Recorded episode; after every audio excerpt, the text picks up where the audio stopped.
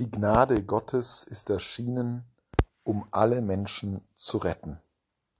Indem Christus in den Jordan steigt und sich von Johannes taufen lässt, werden alle Wasser der Welt geheiligt.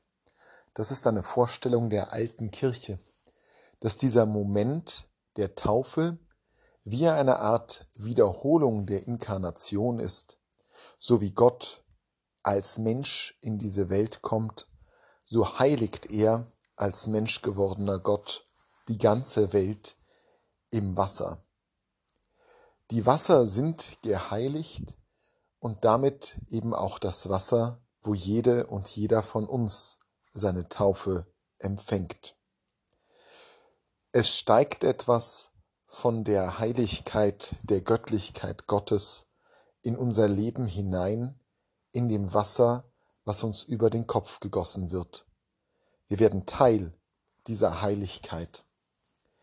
Und darum schreibt der Apostel Paulus in seinem Brief an Titus, die Gnade Gottes ist erschienen, um alle Menschen zu retten.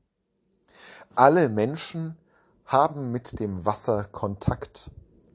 Alle Menschen sind durch die Heiligung des Wassers in der Taufe Jesu mit dem Heiligen, dem Gottessohn in Verbindung. Alle sind dazu da, gerettet zu werden. Und das ist ein Punkt, der einerseits tröstlich ist, der aber andererseits, und das vergessen wir bisweilen, auch mit einer Aufgabe verbunden ist. Die Gnade Gottes ist erschienen, um alle Menschen zu retten, bedeutet auch, dass wir, die wir Gottes Mitarbeiter sind, wir, die wir das Sakrament der Taufe empfangen haben und damit auch mitwirken sollen am Reich Gottes, am Aufbau seines Reiches. Wir sind Mitarbeiter und wir müssen mit dafür sorgen, dass die Rettung aller Menschen Wirklichkeit wird. Es ist nicht etwas, wo es nur auf uns selbst ankäme, dass wir voller Frömmigkeit vor dem Herrn stehen und unsere eigene Rettung erwarten, sondern Rettung geschieht nur durch uns.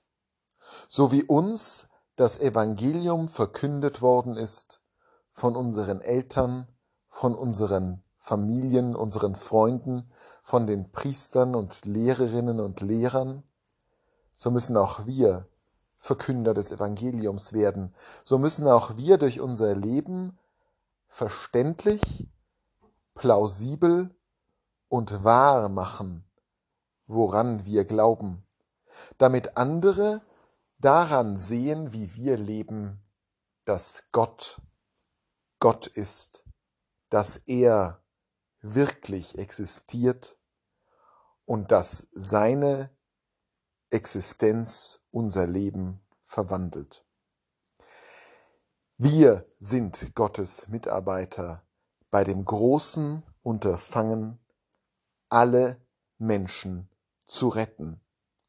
Was wir tun und was wir unterlassen, trägt dazu bei, wie das Evangelium sich fortpflanzt, wie andere Menschen damit in Berührung kommen können und wie sie selber den Weg zur Rettung finden.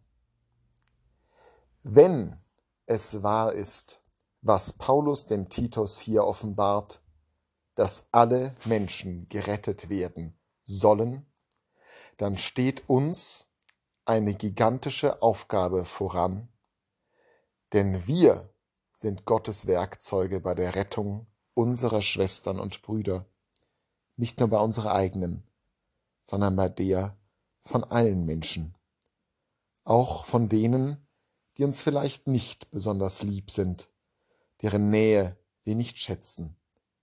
Auch deren Rettung ist unsere Aufgabe, seitdem wir getauft sind, seitdem wir mit dem Wasser in Kontakt gekommen sind das Jesus durch sein Eintauchen geheiligt hat. Seitdem wir auf Christi Tod und Auferstehung getauft sind.